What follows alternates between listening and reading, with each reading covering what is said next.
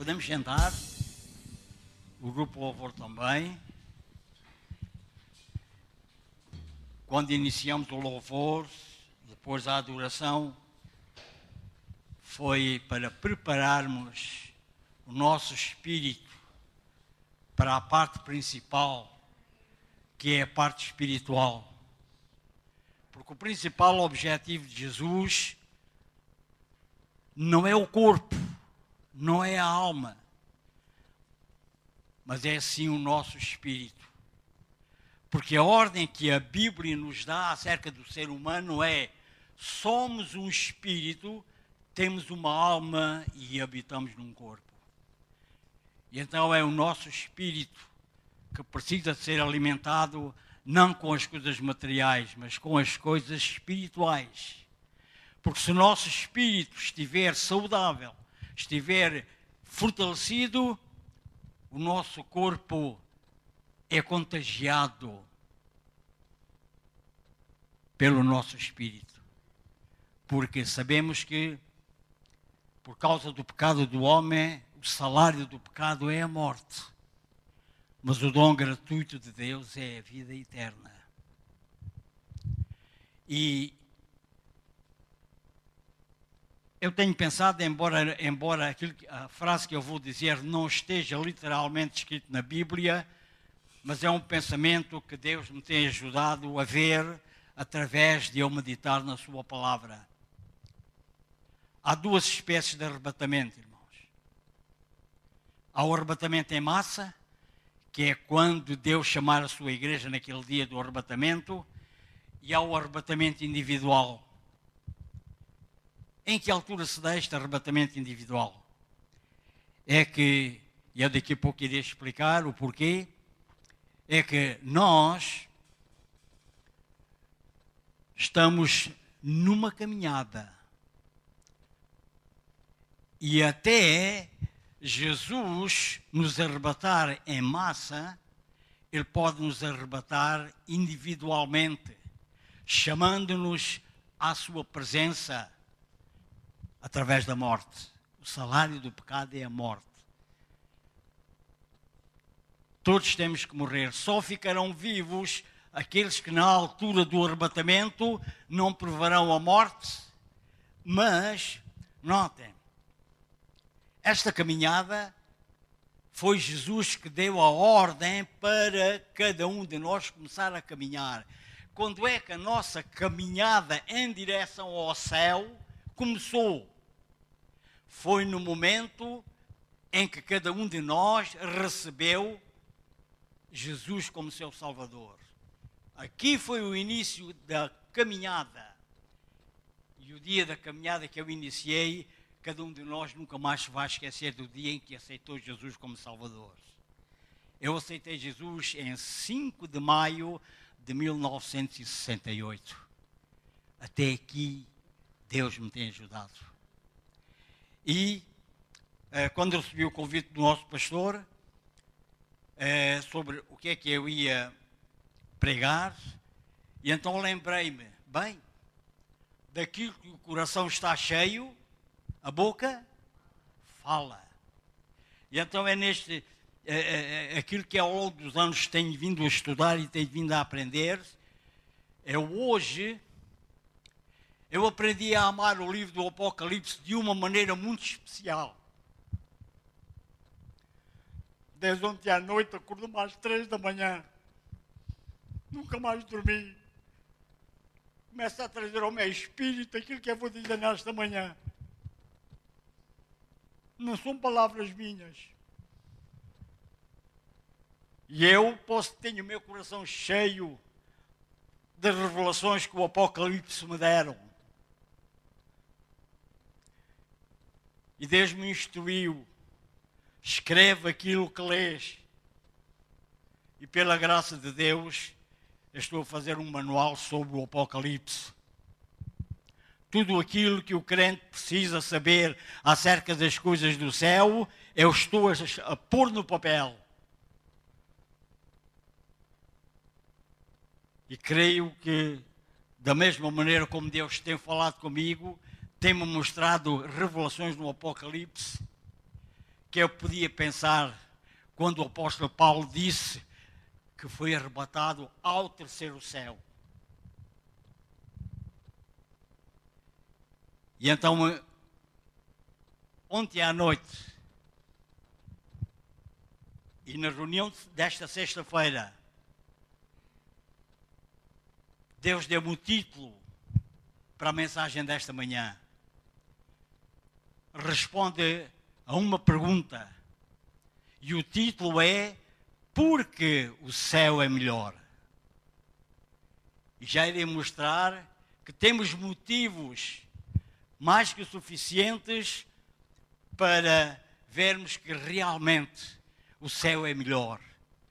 E é uma, é uma mensagem que nós precisamos nos dias de hoje, porque as pessoas andam tão preocupadas só a olhar para baixo, para as coisas materiais, querem ter um bom carro, querem ter uma boa casa. Não é pecado nenhum mas devemos buscar o reino de Deus e sua justiça em primeiro lugar, e todas as outras coisas que é o calçar, que é o vestir, nos serão acrescentadas.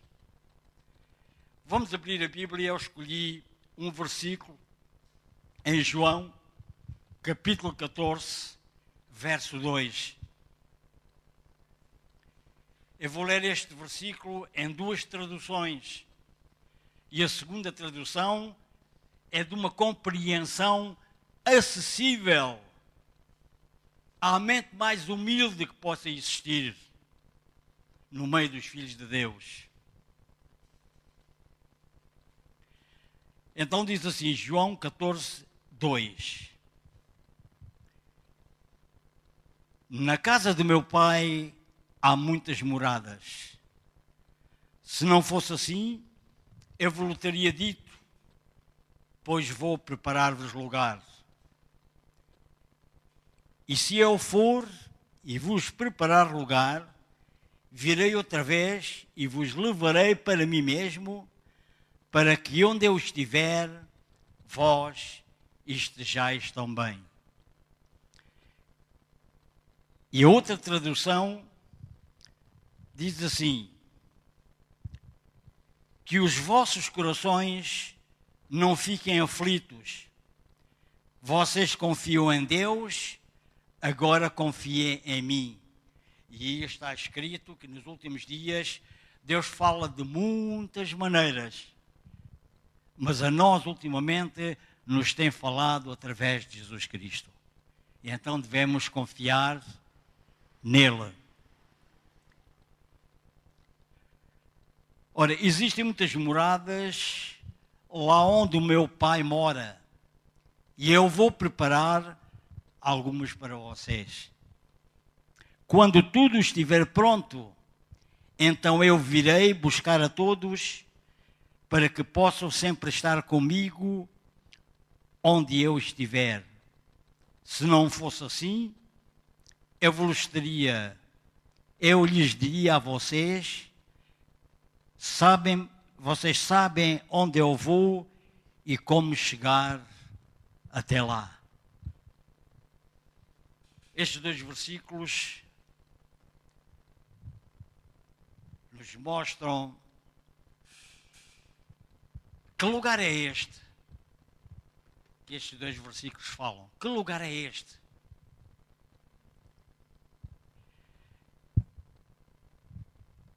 Mais ou menos aproximadamente a palavra céu e céus encontram-se na Bíblia, espalhadas pela Bíblia, cerca de 700 vezes. É porque é uma doutrina muito importante. Nós conhecemos o céu. A tradição judaica fala em sete céus e até vem lá os nomes deles. Mas para mim está errado. A Bíblia só me fala de três: que é o céu atmosférico, o céu estelar e o céu espiritual, ou o terceiro céu, também chamado de paraíso. E o céu é melhor quando nós nos voltamos para o terceiro céu é onde está o trono de Deus. E os eruditos dizem que o paraíso, o paraíso é um departamento dentro do terceiro céu. Porque antes de Jesus morrer, onde é que era o paraíso? Era embaixo. E foi preciso, para nós chegarmos ao céu, Jesus teve que descer. É como um elevador, um vê um para baixo e vê outro para cima. Jesus desceu para a igreja subir, irmãos. E eu escolhi o tema O Céu é Melhor, baseado no contexto que nós estamos numa caminhada. Eu vou dar uma pequena introdução antes de mostrar porque é que o céu é melhor. Vou acelerar um bocadinho. Porque é que o céu é melhor? Baseado no contexto, nós estamos numa caminhada. E quando eu estudava isto, o meu espírito voltou-se para o livro do Êxodo. A nossa redenção. E o povo estava no Egito, escravizado. E Deus libertou-os, tirou-os do Egito para Canaã, uma terra que emana leite e mel. E na tipologia desta passagem, o Egito significa o mundo com as suas concupiscências. Por isso, o Egito não era lugar para o povo de Deus, mas sim Canaã, que na, na tipologia da Bíblia é o sítio para onde nós vamos se formos fiéis até ao fim. Da mesma maneira como o Egito não é para o povo de Israel, o mundo também não é para a igreja. Temos uma pátria, temos um reino, o nosso lugar é lá em cima. Por isso é que na morte diz que uh, esta matéria volta ao pó que o era e o espírito volta a Deus que o deu. Há uns que caminham há mais tempo do que outros, mas uma coisa é certa: no arrebatamento, temos que esperar uns pelos outros. Subiremos todos ao mesmo tempo. Porquê? Porque Jesus, no capítulo 17 de João, na oração que fez ao Pai, há uma frase na oração que nos toca muito, que é em relação a nós. Quando ele diz: Pai, daqueles que tu me destes, eu não quero que nenhum se perca. Nós não conseguimos fazer esta caminhada sozinhos. Precisamos de ajuda. E temos, nós uh, uh, ainda desconhecemos a ajuda maravilhosa que nós temos nesta caminhada. Temos os anjos que estão ao nosso serviço para nos ajudarem a chegar lá acima. Por isso é que nós, e a melhor maneira de nós escaparmos para uma tão grande salvação é como está escrito, uma pergunta que se faz: como escaparemos para uma tão grande salvação? Pois o versículo a seguir dá a resposta olhando para Jesus, autor e aperfeiçoador da nossa fé.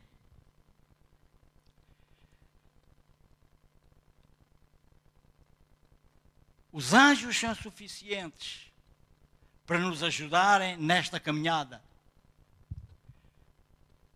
Porque nós, para conseguirmos chegar a, uma rosa, no pé estão os espinhos. E nesta caminhada vamos encontrar muitos espinhos. E é aí que toda a ajuda do céu é preciosa, Porque à nossa espera, à nossa espera, Jesus está à entrada do céu, ansioso por dizer uma frase que está escrita na Bíblia. Se nós, tanto que ele diz, ser fiel até à morte e dá-te a coroa da vida. Esta caminhada é até Deus nos chamar.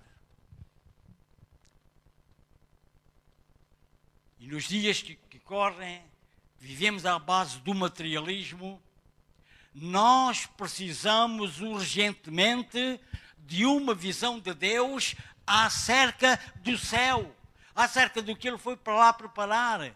Precisamos de uma visão do céu para sabermos que tipo de vida é que nós vamos desfrutar lá em cima. É possível, já aqui neste mundo, viver um cantinho do céu. Baseado nisto é que houve um homem de Deus que escreveu a seguinte frase, dando resposta: O que é o céu? E ele respondeu: O céu é a presença de Deus em qualquer lugar onde estiverem dois ou três reunidos em seu nome. Nesta caminhada, só um anjo é suficiente. Mas a doutrina da numerologia da Bíblia prova-nos que existem perto de 80 mil euros para cada crente. Temos uma proteção nesta caminhada extraordinária. Se os anjos não chegassem, temos Deus o Pai. Se não chegasse, temos Jesus que está à direita de Deus, intercedendo por nós. Por isso é que ele disse: daqueles que o Pai me deu, eu não quero que nenhum se perca. Nem Deus deseja a morte do homem. Ele deseja que todos se salvem e venham ao pleno conhecimento da verdade. Isto são promessas que fortalecem o nosso espírito, irmãos. Nesta caminhada, como é que os irmãos pensam neste meus 50 anos de caminhada com Deus que é tenho chegado até aqui? Não tem sido fácil. Mas caio aqui levanto-me ali, peço perdão ali, se cair outra vez, levanto-me, sacudo o pó das calças e continuo em frente. Por isso é que nós precisamos de uma visão do que é o céu para nós, irmãos. A Bíblia fala de três céus. Todos eles são importantes. A Bíblia diz que os céus, no Salmo, no Salmo 19, os céus manifestam a glória de Deus e o firmamento, a obra das suas mãos. O primeiro céu é o céu atmosférico, é aquele que nós contemplamos. É até onde a nossa vista alcança.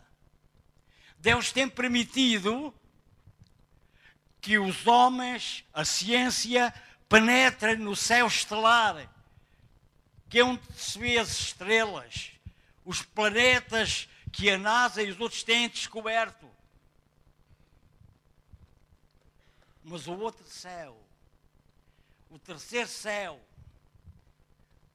o céu espiritual, em que a Bíblia diz: aquilo que o olho não viu, que o ouvido não ouviu, e que nem subiu ao nosso coração são essas coisas que Deus tem preparado para aqueles que o amam.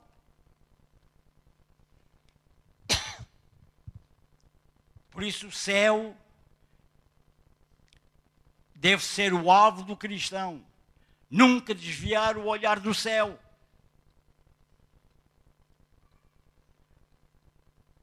E daqui a pouco, à medida que nós vamos uh, mostrando os porquês, porque o céu é melhor, iremos agradecer a Deus por nos ter dado a visão do que é o céu. E então, eu posso dizer que hoje, hoje, estou mais despreendido das coisas materiais, porque tenho estudado sobre aquilo que o céu tem de melhor e me tem ajudado a caminhar, a não desviar os olhos das coisas espirituais. Porque eu sei que a minha redenção está próxima.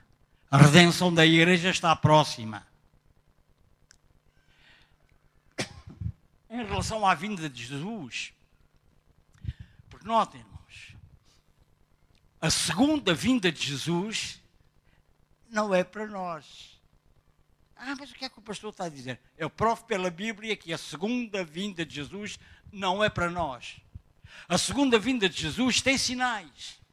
Mas Jesus ensinou-nos que os sinais para nós são secundários.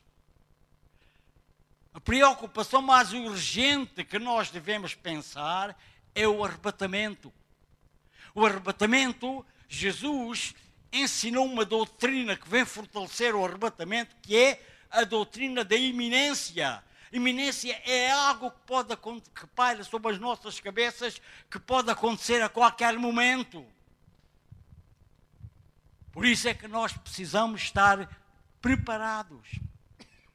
Não sabemos quando é que somos chamados à presença de Deus, tanto através do arrebatamento individual como em massa. A preparação é aqui.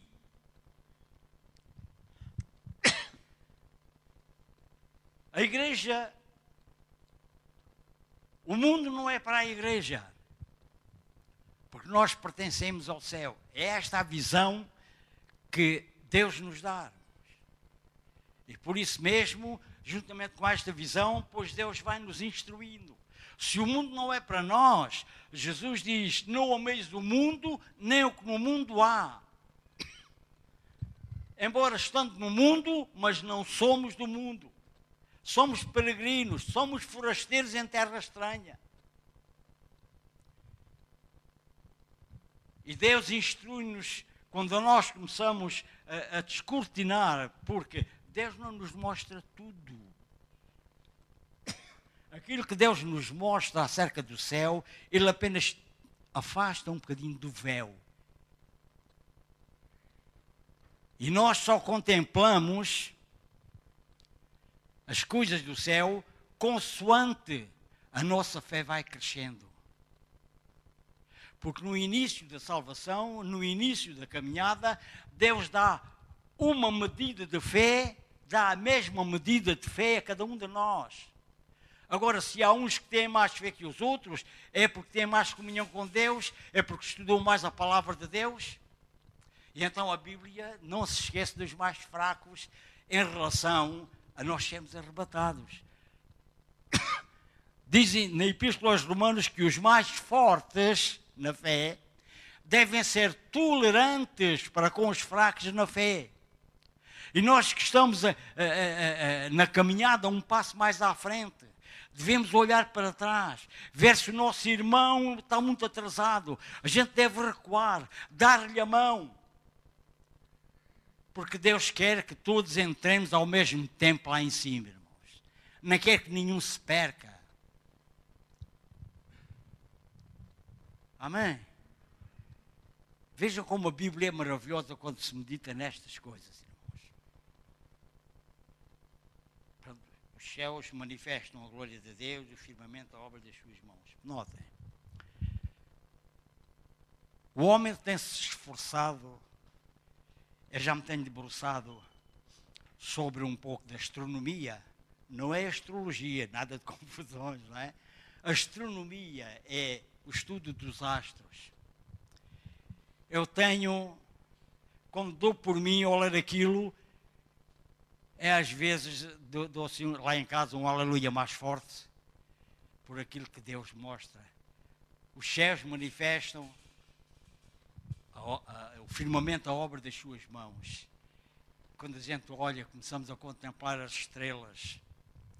Quando os astronautas chegaram à Lua, eles leram um salmo da palavra de Deus em relação à criação.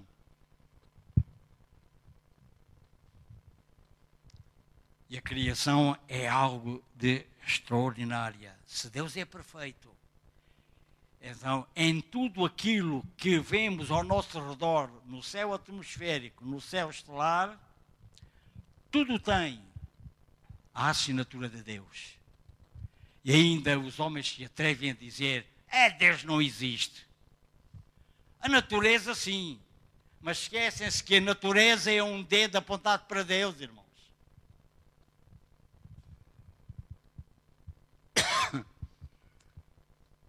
E então nós precisamos de uma visão do céu para conseguirmos chegar ao fim da caminhada. Eu há pouco não acabei o pensamento, mas quando Deus está à nossa espera, as palavras que Ele irá dizer são as seguintes: Vinde benditos de meu Pai, possuí por herança o reino que vos está preparado. E no início da nossa caminhada, diz a Bíblia que há alegria nos céus por um pecador que se arrepende. Os anjos também estão ansiosos por ver a igreja entrar lá em cima. Aquilo que nos espera lá em cima não é possível aos nossos olhos materiais. Temos que usar os olhos espirituais. Porque Deus é espírito. E tudo o que lá está em cima também é espírito da eternidade.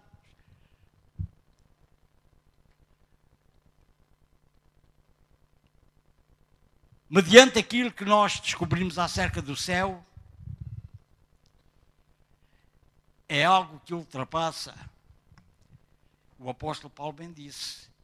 Ele foi arrebatado ao céu e viu lá coisas que ele não conseguiu explicar por palavras aquilo que ele viu.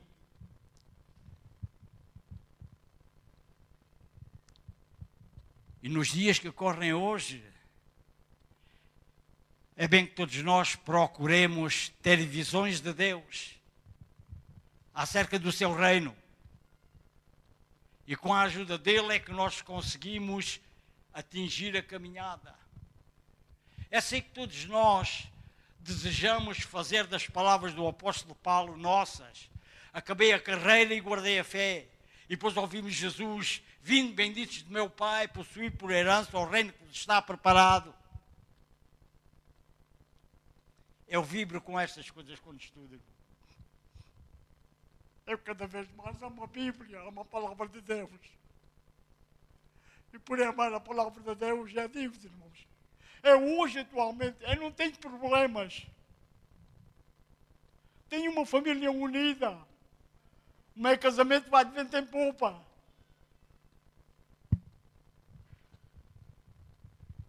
Quero continuar assim. Por isso é que Deus me deu a promessa, deixando as coisas que para trás ficam. Prossigo para o alvo olhando para Jesus, autor e aperfeiçoador da minha fé. Deus me tem ajudado a compreender aquilo que está lá em cima no céu. E eu digo-vos, irmãos, em 50 anos de caminhada com Deus, eu nunca ouvi uma mensagem tão profunda acerca do céu. E ontem à noite, estava a ouvir esta mensagem, porque o céu é melhor, de um verdadeiro homem de Deus, que a linha de doutrina desse homem de Deus é a mesma linha de doutrina que me tem alimentado nestes 50 anos de caminhada com Deus. É essa doutrina que é a única que nos encaminha para a vida eterna, irmãos. Não quero outra. E sempre que me é dada a oportunidade para eu pregar a palavra de Deus, é doutrina pentecostal que eu ensino, é essa doutrina. Porque eu tenho temor de Deus, eu tenho que ter cuidado com a doutrina, porque há pregadores com a sua doutrina, em vez de encaminharem as pessoas para o céu, estão a encaminhá-las para o inferno. Compreendem, irmãos? Deus conhece os olhos de Deus estão atentos a crentes e incrédulos. Ele conhece, porque notem uma coisa, irmãos.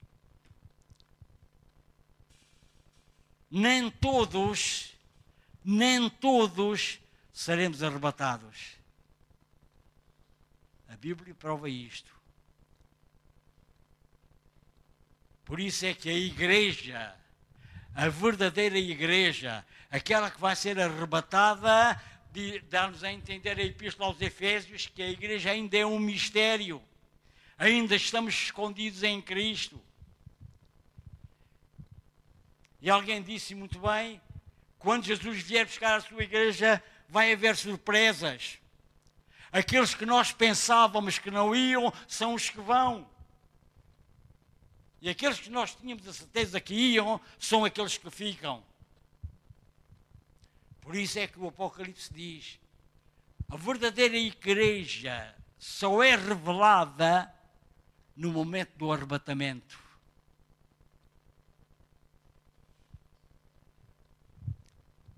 Há duas classes de igreja. Há os frequentadores de igreja e há aqueles que são mesmo salvos. Os frequentadores de igreja são aqueles que gostam de Jesus, gostam de ouvir a palavra de Deus, mas o verdadeiro salvo tem um compromisso com Deus. E este compromisso é simbolizado através do batismo das águas. A tradução João Ferreira da Almeida tem: quem crer e for batizado será salvo. Mas eu prefiro a outra tradução, que diz: Quem crer e obedecer será salvo. Mas o, João Ferreira de Almeida, ao pôr lá quem crer e for batizado, não fugiu, não fugiu à verdade. Por quê? O batismo é um mandamento.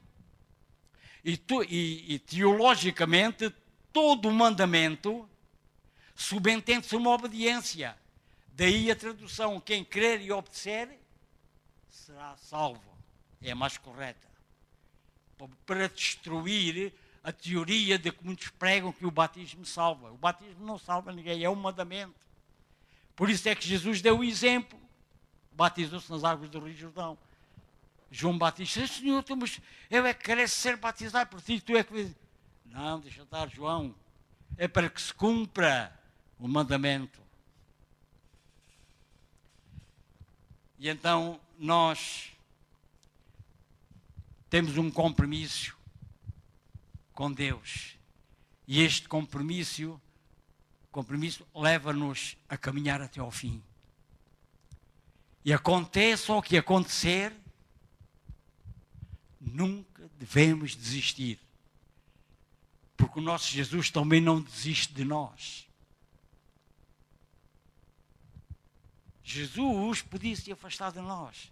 Por exemplo, às vezes, há crentes que se chateiam-se uns com os outros e depois quem paga é Jesus. E já não vão mais à igreja, aquele irmão fez-me isto, aquele irmão fez-me aquilo. Então, porque é que não vai à igreja? Eu não vou à igreja. O pastor não me liga nenhuma, o pastor não me fala. O pastor não se interessa de mim. Mas esqueças de uma coisa importante. O pastor da igreja também podia comunicar à igreja: irmãos, eu vou-me embora. Vou à procura de outra igreja. É ver coisas nos irmãos que não me agrada. Podia-me ir embora. Certo? Então nós temos que nos suportar uns aos outros amar-nos uns aos outros. Porque quando nós descobrimos as coisas maravilhosas que há lá em cima, o nosso amor aumenta. O nosso interesse pelas coisas de Deus aumenta. O nosso desejo de falar do Evangelho aos outros aumenta. E em tudo que nós decidirmos fazer em prol da obra de Deus, Deus coloca em nós o ingrediente principal que move todas as outras coisas, que tudo deve ser feito à base do amor. O amor é o cumprimento de toda a lei. Os dez mandamentos que o povo de Israel tinha que cumprir são dez. Eles podem, eles podem cumprir os nove, mas se falharem no último, borram a pintura toda. Por isso é que Jesus decidiu fazer uma nova aliança conosco. A nova, a nova aliança, a antiga aliança, que é o Velho Testamento, tinha dez mandamentos. A nova aliança, Novo Testamento, só tem um mandamento, que é o cumprimento de toda a lei, que é o amor. E se os irmãos lerem o capítulo uh, 13 da primeira Epístola aos Coríntios, vemos lá a descrição do amor. O amor uh, é sofredor, é, suporta, portanto, tudo isto. Amém? Temos tanta coisa maravilhosa para não desistirmos, irmãos. Ele não desiste de nós. E para começar a terminar a última parte, vou mostrar algumas umas coisas que se encontra no terceiro céu. Não há ser humano nenhum até hoje que tenha conseguido entrar no terceiro céu, no céu espiritual. Esse privilégio tem o crente nós, quando começamos a contemplar que o céu é a habitação de Deus, é a morada de Deus, e quando Ele nos ensinou o método de nós entrarmos lá no céu espiritual, basta nós dizermos, Pai nosso que estás nos céus, e imediatamente estamos na presença de Deus. Um foguetão para ir à Lua, uh, não sei quantos. Uh, uh, milhares de quilómetros por hora, nós em fração de segundos conseguimos chegar à presença de Deus, irmãos, que está lá no terceiro céu. E eu, lendo um pouco sobre astronomia, até fiquei de boca aberta quando li aquilo.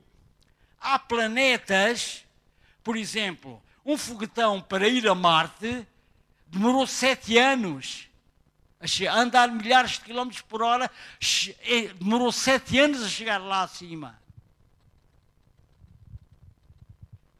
Mas há outros planetas que, uh, fazendo as contas, a ciência fez as contas e eles chegaram à conclusão que há planetas para que o homem consiga lá chegar demoram mais de 500 anos.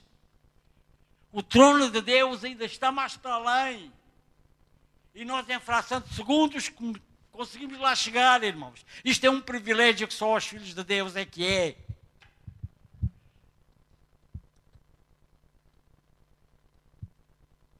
Num instante chegamos à presença de Deus, irmãos. Mas vamos ver, se os irmãos quiserem ter uma, uma pequena visão do que é o céu, o céu, daquilo que há lá em cima, está espalhado por toda a Bíblia. Em feitiço de simbologia, em feitiço de tipologia, mas está tudo. Mas os capítulos 21 e 22 do livro do Apocalipse, está lá tudo. Diz lá que lá em cima não há tristeza, não há dor, não há enfermidade. Tudo é paz, tudo é alegria é o reino de Deus. E a Bíblia diz em Romanos que o reino de Deus não é comida nem bebida, mas é justiça, paz, alegria, bondade, tudo espiritual. Faz-me lembrar, por exemplo, na, na, na, na, construção do tabernáculo, a maneira maravilhosa como Deus distribuiu, eh, eh, arrumou a sua casa, arrumou a sua casa, pôs, pôs o altar num sítio, pôs o candelabro noutro sítio, pôs a mesa dos pães da preposição noutro sítio, mobilou a casa. E os pães da proposição faz-me lembrar o que está escrito no Salmo. Preparas uma mesa perante mim na presença dos meus inimigos. Nós no céu não temos inimigos. estão cá na terra. E essa mesa posta faz-me lembrar o que está escrito em Eclesiastes. Levou-me à sala do banquete e o seu estandarte em mim era o amor. E os ingredientes daquela mesa, na tipologia da Bíblia, significam amor, paz, benignidade, todas aquelas iguarias que dizem respeito àqueles que ainda precisam de salvação. Vamos ver mais.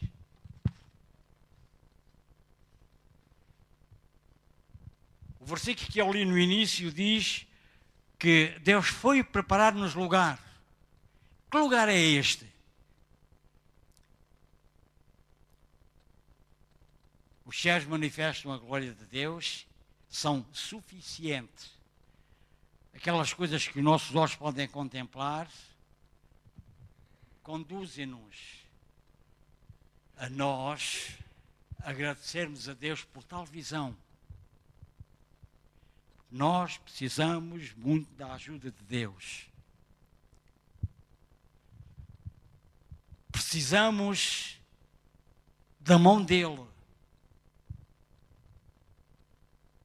Há um hino que nós costumamos cantar, já o temos cantado aqui. Segura na mão de Deus. Mas atenção, há um pormenor muito importante. Os pais que têm filhos, quando saem com os filhos para a rua, não é o filho que dá a mão ao pai, mas é o contrário. É o pai que dá a mão ao filho. Porque uma criança se der a mão ao pai, a criança pode soltar. Mas se for o pai a dar a mão, ele não sai dali. Compreendem? É Deus nós é que temos que pegar, nós, Deus é que tem que pegar na nossa mão para ficar firme. Porquê? Porque nesta caminhada ele diz: muitas são as aflições do justo, mas o Senhor de todas nos livra, irmãos. Então, que lugar é este?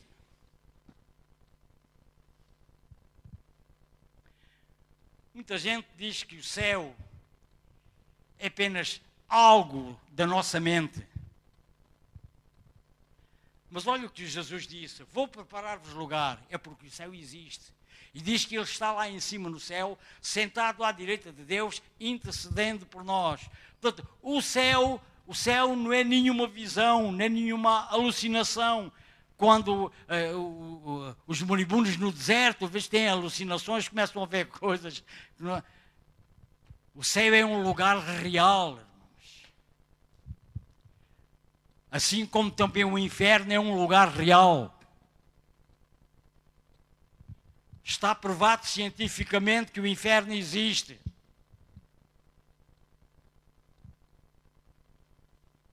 Os cientistas, quando os vulcões começaram a, a despejar a matéria cá para a Terra, a frase que os cientistas disseram foi: no, o inferno desceu à terra. E a, e, a, e a, porcaria, desculpem o termo, que o vulcão manda cá para fora é aquilo que caracteriza o inferno fogo de enxofre. É esta matéria que sai, sai da lava dos vulcões. Isto dá que pensar. Isto dá que pensar. E à medida que descobrimos estas coisas, Oh, começamos-nos a lembrar do Salmo: O Senhor é o meu refúgio, o meu socorro em tempos de angústia. São estas promessas que, durante a nossa caminhada, o Espírito coloca em nós. E nós, eh, talvez cá exalemos estas promessas há dois ou três anos atrás, mas no momento preciso, Deus vai trazer essas palavras até nós. Por isso é que quanto mais nós lemos a palavra de Deus diariamente, mais fica guardei a tua palavra para não pecar contra mim ou não pecar contra ti. Temos as condições necessárias para chegarmos até ao fim da nossa caminhada. Porque nesta caminhada o diabo está a todo o custo impedir de nós chegarmos ao fim da caminhada. Basta repararmos o que é que ele fez com Jesus. O que é que ele está, o que é que ele fez com os crentes da igreja primitiva? O que é que ele ainda hoje está a fazer? Não descansa. O diabo já teve uma vitória, já teve uma derrota. Muitos pensaram e começaram a dizer que a maior derrota que, que Deus sofreu foi quando Jesus morreu, foi quando mataram Jesus. É mentira. A maior vitória de Jesus foi quando ele ressuscitou e venceu a morte. E ele ainda vai ter uma outra derrota. Ele pensa que os crentes que já faleceram, eles estão sepultados. Mas a, a outra derrota que o diabo vai sofrer é quando ele vir os crentes a ressuscitarem, a serem arrebatados. É outra vitória que ele vai sofrer. Porque é aqui. A igreja vai ser arrebatada. E o diabo já não, pode perseguir mais. Então, para onde é que ele se vira? Vira-se para o povo de Israel. Vai com paninhos quentes para ele. Faz uma aliança com Israel por três anos e meio. E ao fim desses três anos e meio, atraiçoou ao povo de Israel, começa, começa a persegui-lo mais violentamente. É aqui que começa a segunda parte da grande tribulação. É um sofrimento de tal maneira que nunca aconteceu no mundo. É um sofrimento de tal maneira que os próprios pessoas desejam a morte e a morte afasta-se deles, é o que diz o Apocalipse. Por isso precisamos urgentemente desta visão das coisas que há lá em cima, das coisas que nos esperam e também ele nos revelou qual vai ser o tipo de vida que nós vamos lá em cima. O céu é um lugar barulhento, irmãos. Onde vai haver louvor 24 horas por dia, vai haver adoração os serafins, os querubins, que estão ao serviço da, da, da, santidade de Deus. Eles vão andar de um lado para o outro. Por isso é que a Bíblia diz que só os serafins e os querubins, que se, é, os querubins têm quatro asas e os serafins têm seis. Significa rapidez no servir a Deus, irmãos. Portanto, o céu é um lugar real, não é nenhuma miragem, ele existe mesmo. E as coisas que há lá em cima só podem ser compreendidas por homens e mulheres espirituais, irmãos. Está escrito que o homem natural não compreende as coisas de Deus. Porquê? Porque elas se discernem espiritualmente. Não é com a mente, é com o espírito. Por isso é que Deus, o Espírito de Deus, contende não com a nossa carne, mas contende com o nosso espírito e nos dá a certeza de que nós somos filhos de Deus. Não somos criaturas, somos filhos de Deus. Está escrito: já não vos chamo amigos, mas filhos. Davi foi chamado amigo de Deus. Nós, somos chamados filhos de Deus. E há uma tradição judaica que diz: porque é que o diabo teve inveja e um ódio tremendo de Jesus? Porque o diabo era segundo na hierarquia de Deus. E, e Jesus já existia, e eh, eh, eh dizem o, a, a tradição que o diabo sentiu-se substituído por Jesus, ocupar o lugar dele. Por isso é que o diabo teve inveja dele e procurou, procurou até ao último momento matá-lo. Até mesmo quando Jesus ainda estava com vida pregado na cruz, o diabo ainda tentou uma última chance, usando aqueles que estavam ali ao pé. Olha, salvou, salvou os outros, curou os outros, agora está ali naquele estado, não se sabe, desce da cruz. Isso era o que o diabo queria. Mas a visão de Jesus, quando estava pregado na cruz, ele estava-nos a ver a nós. Ele ainda disse: Pai, se é possível, passa de mim este cálice. Mas contudo, faça-se não a minha, mas sim a tua vontade. O objetivo de Deus ao deixar a sua glória, vir abaixo, morrer por nós. Portanto, é a expressão que eu disse no início, convém. Jesus desceu para nós subirmos, irmãos.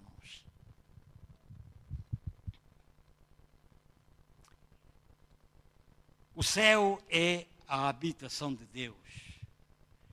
Porque o paraíso, antes de, de, de Jesus morrer, era embaixo. O Hades, a sepultura, tinha duas divisões. Uma para os crentes, outra para os incrédulos. No meio, ao poço do abismo. Um abismo sem fim, um poço sem fim. E quando Jesus, quando a Bíblia diz, e pregadores até dizem, é, é, Jesus foi ao inferno pregar o Evangelho. Não, não, está errado. Porque a palavra inferno, as traduções da Bíblia meteram tudo no mesmo saco. Agora, o Hades, o Hades é apenas um departamento temporário. Porque notem, uh, espiritualmente ainda não está ninguém no céu. E nem sequer está ninguém no inferno. O diabo não habita no inferno. Ele, neste momento, está nas regiões celestiais. Mas a Bíblia diz que Deus nos abençoou com todas as bênçãos aonde? Nos lugares celestiais. Mas o firmamento, os lugares celestiais, são muito vastos. Deus também está nos lugares celestiais. Mas estes lugares celestiais, onde o diabo atua, dizem os entendidos que é apenas eh, que Deus permitiu que ele ficasse num cantinho e dali não passasse.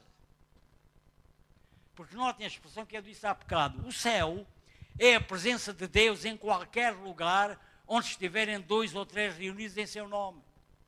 E quando Jesus chega ao lugar mais sujo da terra, imediatamente toda a sujidade desaparece, porque Deus é santo, santo, santo, santo. Por isso é que ele diz: sede santos para nós, porque eu também sou santo. E nesta caminhada, nesta caminhada, faz-me lembrar, Enoque andou com Deus. E Deus já não o deixou voltar para casa, tomou-o para si. Andou 300 anos com Deus, irmãos. E a doutrina da santificação me diz para mim que sem santificação é não verei o Senhor. E teologicamente a palavra andar e o livro do Levítico divide-se em duas partes, a partir do, do, capítulo 19 até ao fim do, do capítulo 20, diz lá que o andar com Deus é somente pela santificação, sem a qual ninguém verá o Senhor.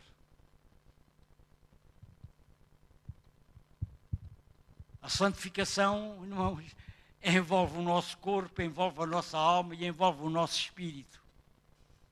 Notem, na consagração dos sacerdotes, eles punham o óleo da unção no nariz, nos ouvidos, nas mãos, no dedo dos pés, para simbolizar que tudo que nós temos, somos ou possuímos, devemos consagrar e entregar tudo nas mãos de Deus, para que Ele possa servir-se de nós da maneira como Ele quiser, irmão.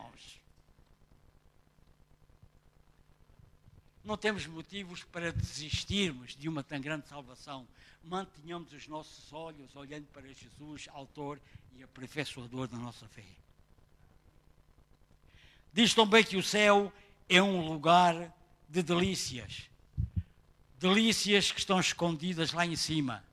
Por isso é que as coisas que o olho não viu e o ouvido não ouviu, nem subiram ao coração do homem, são as que Deus preparou para aqueles que o amam. Há muitas promessas. E o céu está destinado aos vencedores, irmãos. E há uma percentagem de pessoas que não tem perfil de vencedor. Vencedor nas coisas de Deus, na caminhada, não é feita de qualquer maneira. Tanto que diz: ser fiel até à morte e dar-te-ei a coroa da vida. Há a coroa da nossa espera. Há a coroa da vida. Há a coroa de justiça.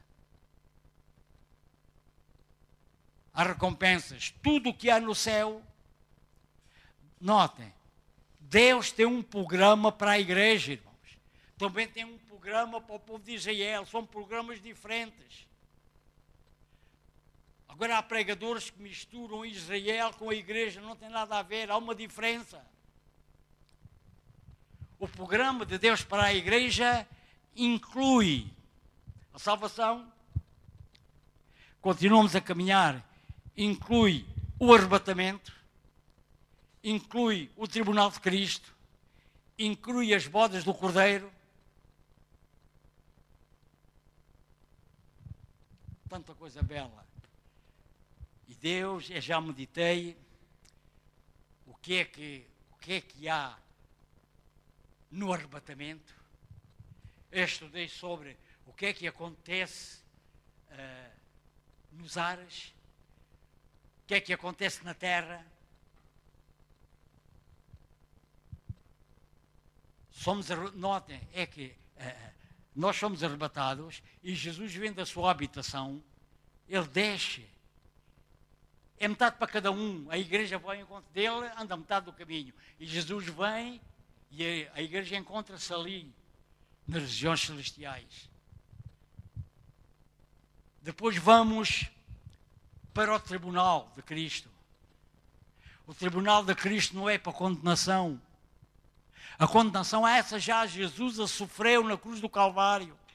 O tribunal de Cristo é um tribunal para recompensas, para recebermos promessas de Deus, para recebermos recompensa por aquilo que temos feito. E a Bíblia diz que até um simples copo de água dado a um pobre em nome de Jesus, até esse gesto tem grande galardão, diz a Bíblia, irmãos. Jesus não deixa ninguém de fora. No Velho Testamento, quando havia os sacrifícios, tinha que trazer um cordeiro. Deus lembrou-se da, classe mais pobre. Não tinha o dinheiro para comprar um cordeiro, mas tinha o dinheiro para comprar uma pomba, um, uma rola.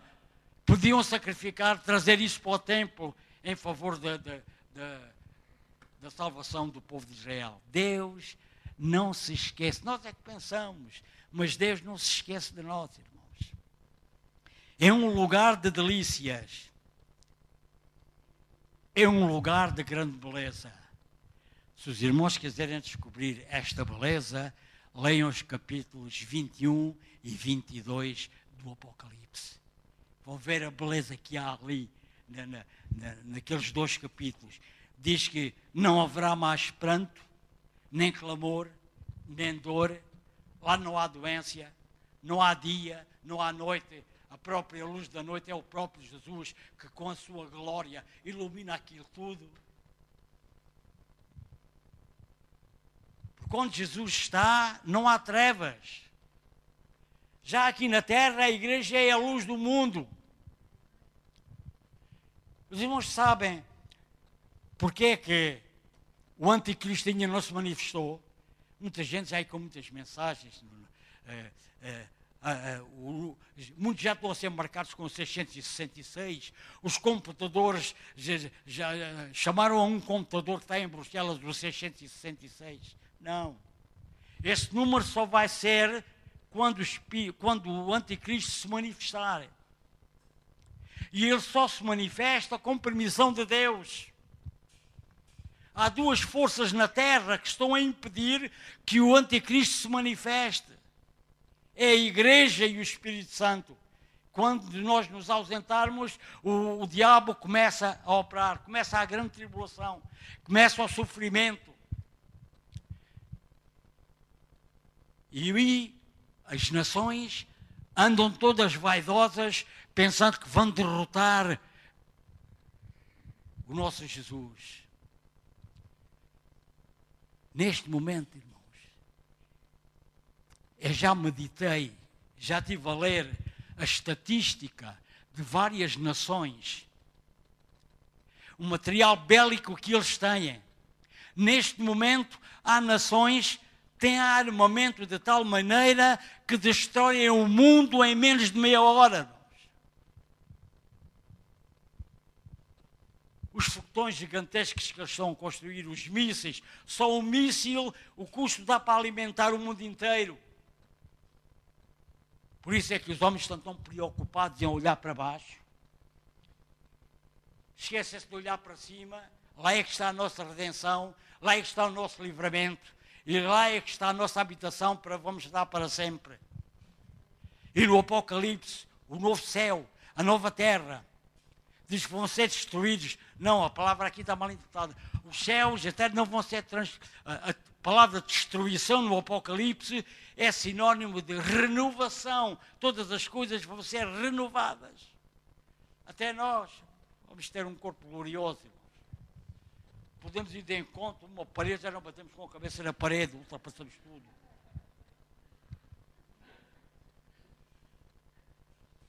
O milênio. O milênio é o reino, é, o reino de Deus neste momento está dentro de nós, é interior. Mas o milênio é a concretização desse reino que está cá dentro.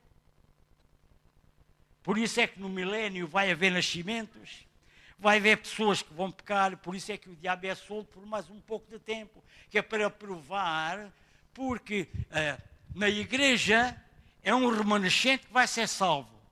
No povo de Israel também é outro remanescente que vai ser salvo. Porque uma das provas que nem todos recebem a salvação, é porque vai haver um julgamento do trono branco. E o julgamento do trono branco é só para incrédulos, já não há lá crentes nesse julgamento. Mas mesmo assim, nesse julgamento, diz o Apocalipse, que Deus vai levar, leva uma, os livros todos e vai também levar o livro da vida, que é para eles verem que não estão lá inscritos no livro da vida. Por isso, o julgamento do trono branco é para o diabo e para aqueles que recusaram a salvação. Vão ser todos lançados no verdadeiro inferno. E eu há pouco disse que no verdadeiro céu ninguém está no, e no verdadeiro inferno também não está ninguém. Quando morremos, vamos para, para o paraíso. E o paraíso é um departamento dentro do terceiro céu. E os irmãos, esta ilustração diz assim: nós, quando vamos ao médico, é quando vou ao médico, chegamos lá ao posto, não vamos diretamente para o gabinete do, do médico. Aguardamos numa sala de espera que o médico nos chame. O mesmo vai ser com o arrebatamento. Ficamos, uh, ficamos no departamento paraíso à espera de entrarmos verdadeiramente no céu, porque nós, para, no sentido da Bíblia, para nós entrarmos no céu e para os incrédulos entrarem no inferno, primeiramente tem que haver um julgamento. E só depois do julgamento é que a pessoa vai para o verdadeiro inferno. Tanto que com a nossa justiça é assim. Prisão preventiva. Estão à espera formar o processo, depois da prisão preventiva, há um julgamento, e depois do julgamento é que são condenados, e é que vão uh, verdadeiramente para uma prisão a sério. A vida espiritual é o mesmo. Já houve um julgamento, foi aquele que Jesus fez na cruz do Calvário. Mas mesmo assim, antes de entrarmos no verdadeiro céu, vai haver outro julgamento, o tribunal de Cristo. Mas este julgamento é para recompensa. É para Jesus analisar aquilo que temos feito com o corpo aqui na terra. E as obras que não prestam é queimadas. Mas somos salvos, não somos condenados. No tribunal de Cristo não há condenações, há somente recompensas. E temos isso que ele diz ao que vencer. Capítulo 2 e 3 do Apocalipse, a carta às sete igrejas, há lá, para cada igreja, Deus repete: ao que vencer, dar-lhe isto, ao que vencer, dar-lhe aquilo, ao que vencer, dar-lhe aquilo. E depois termina ser fiel até à morte e dar-te-ei a coroa da vida.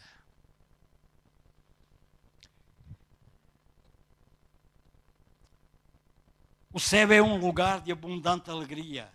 Porquê? Porque diz que Deus limpará os nossos olhos de todas as lágrimas durante a noite. Pode vir a tempestade, mas de manhã a alegria vem. Já despertamos com as lágrimas limpas. Amém.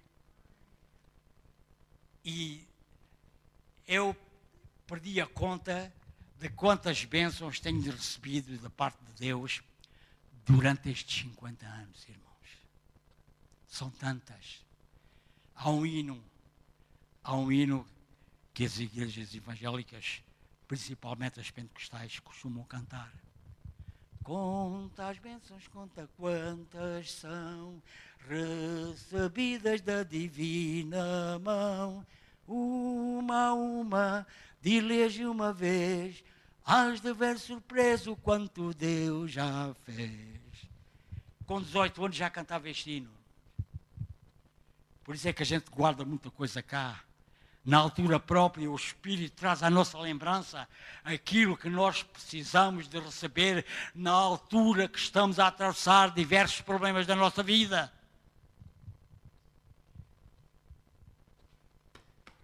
Eu gosto da minha Bíblia por ser de imenso valor. E o salmista diz: lâmpada para os nossos pés luz para o nosso caminho, o que é? É a tua. Tanto Ele limpará os nossos olhos de toda a lágrima. No céu não haverá mais pranto, não haverá nem clamor e nem dor. Não teremos qualquer privação, sofrimento e angústia. Tudo isto fará parte do passado, o qual não temos na mesma lembrança. E o que eu disse há pouco atrás, deixando as coisas que para trás ficam, prossigo para aquelas que estão diante de mim, prossigo para o alvo, como olhando para Jesus, autor e aperfeiçoador da minha fé. Vou pedir ao grupo louvor para subir. Tantas bênçãos que nós.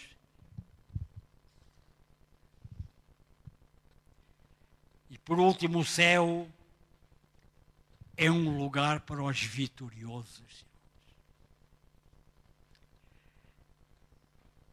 E os vitoriosos são aqueles que creram em Jesus, aqueles que foram lavados no sangue do Cordeiro, aqueles que não se envergonharam do Evangelho. E muitas outras coisas ainda estão lá em cima no céu, mas Estamos limitados ao tempo e numa próxima oportunidade Deus vai nos revelar ainda coisas mais belas. Amém? E que quando a gente vê essas coisas todas e do sítio de onde Deus nos tirou, que não merecíamos nada, estávamos atolados, note, andávamos a olhar para baixo. E quando recebemos Jesus como Salvador, sabem o que é que Ele fez? simbolicamente, ele arranjou-nos um bocado de cana e pôs-nos daqui até aqui e andamos sempre com o queixo levantado. Olhai para as coisas que são de cima, ajuntai tesouros no céu, onde a traça e a ferrugem não, não dominam, não entra lá nada dessas coisas. Porque o céu é santo. Irmãos. Tudo aquilo que pertence a Deus é santo. Por isso é que ele diz: sede santos, porque eu também sou santo. Ele não diz, pá, afaste-se de mim, porque eu sou mais santo que vocês. Não, sede santos, porque eu também sou santo. Isso vai de encontro ao mesmo que Jesus disse: Pai, aqueles que tu me destes, eu não quero que nenhum se perca. Eu vou preparar lugar para eles, para onde eu estiver, eles estejam também. E depois lá em cima, a Bíblia diz que nós somos herdeiros de Deus e co-herdeiros, e tudo o que pertence a Jesus pertence a nós, irmãos. E eu, há aqui tempos atrás, ouvi, uh, ouvi um pregador, o meu preferido, de, de, das centenas e centenas de pregadores, é só ouço um, que é para não fazer confusão. E ele pregou sobre as cinco fases da glória de Deus. E ele mostrou, desde o momento em, em que ele deixou a sua glória lá em cima, e Jesus, ao deixar a sua glória, tornou-se homem. E como homem, ele não sabia quando é que Jesus vinha buscar a igreja. Só quando ele retomou novamente essa glória é que ele passou a, quando ele retomou a glória, passou a ser Deus. E o povo, por causa do pecado, deixou fugir a glória de Deus. E Cabode, foi-se o Espírito. Por isso é que Davi, cheio de medo, Senhor, não retires de mim o teu Espírito. Foi, Jesus foi ao Monte das Oliveiras. E foi lá no Monte das Oliveiras que ele recuperou a glória dele outra vez. E ele, e ele, e ele na oração que fez ao Pai, ele disse: Pai, aquela, porque ele já tinha, já tinha morrido. Pai, aquela glória que eu tinha contigo antes da fundação do mundo, tens que me dar. Eu já paguei o preço, está consumado. Porque a glória tinha-se afastado do templo por causa do pecado do povo.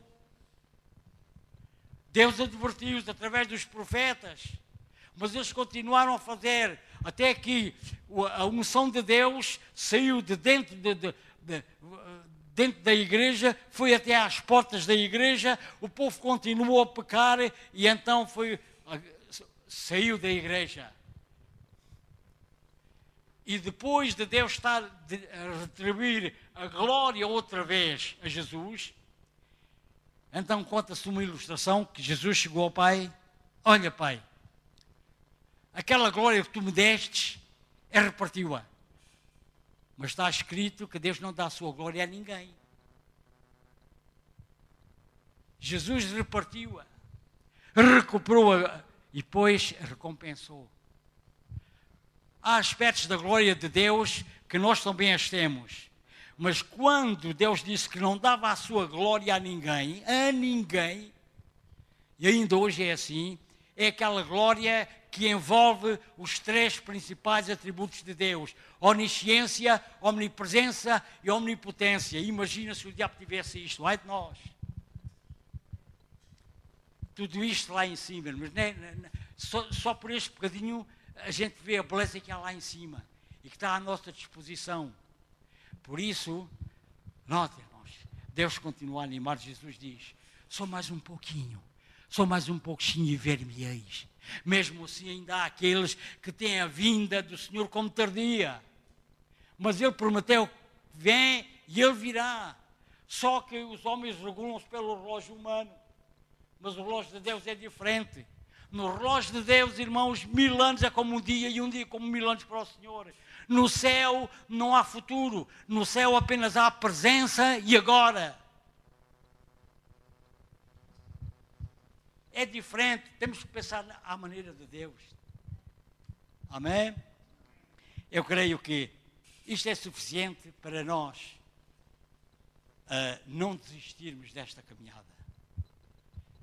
O Apocalipse diz que nós somos fortes, já vencemos o diabo. Temos o sangue de Jesus à nossa disposição. Temos a armadura de Deus. Temos tantas armas que ele não tem hipótese e numa próxima oportunidade eu irei mostrar como é que é a nossa vida lá em cima, irmãos.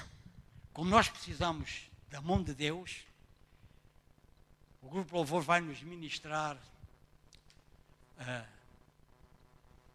um cântico e peço aos irmãos, atentem Atentem bem para a letra deste hino. O Espírito vai contender e falar conosco. Amém. Aleluia.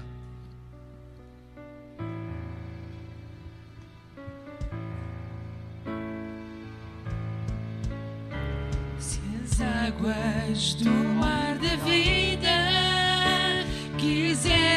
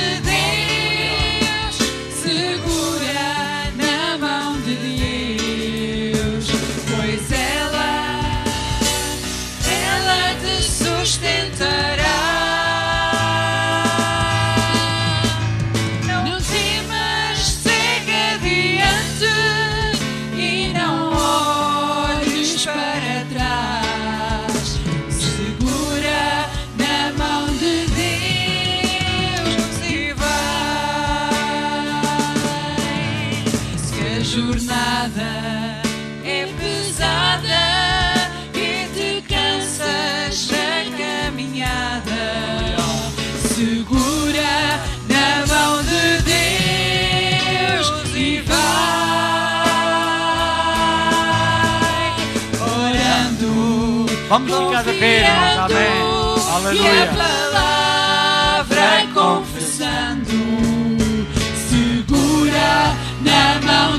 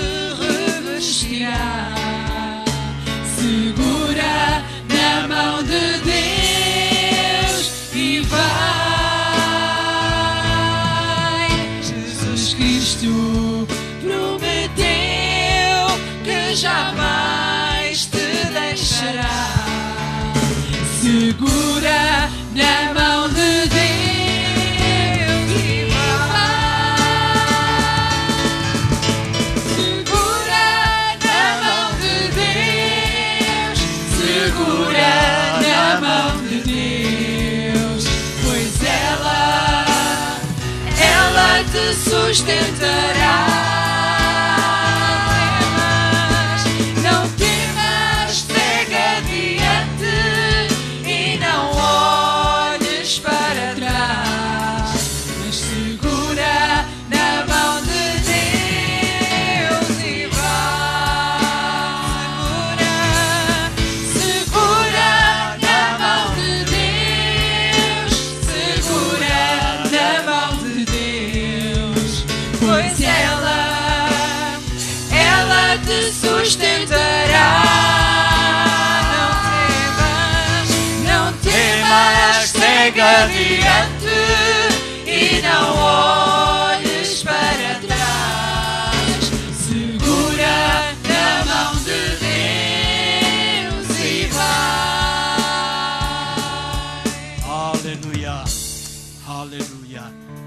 Inclinemos as nossas cabeças.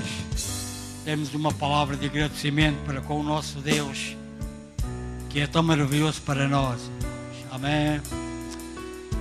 Eu quero que os irmãos repitam comigo, porque todos temos uma voz e a podemos elevar em tom de adoração ao nosso Deus. Digam comigo, obrigado, Senhor. Estamos alegres, estamos satisfeitos em nosso espírito que fomos alimentados nesta manhã com a tua palavra. E ela é vida, é lâmpada para os nossos pés e luz para o nosso caminho.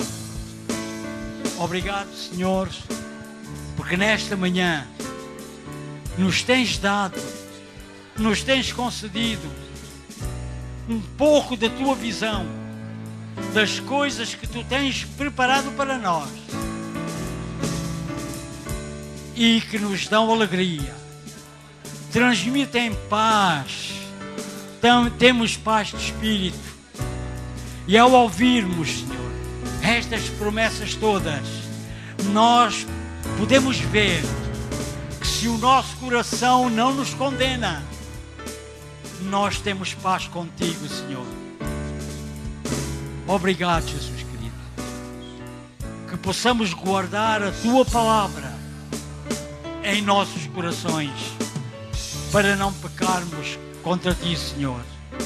Muito obrigado pela tua morte por nós, a qual nos concedeu todas as recompensas, todas as promessas que estão na tua casa e que estão à nossa disposição e por isso, Senhor, mesmo aqui na terra, nós já desfrutamos destas promessas, porque tu dizes na tua palavra que já nos abençoaste com todas as bênçãos espirituais nos lugares celestiais em Cristo Jesus. Obrigado, Senhor. E agora despede-nos em paz para os nossos lares, meditando naquilo que ouvimos nesta manhã, em nome de Jesus.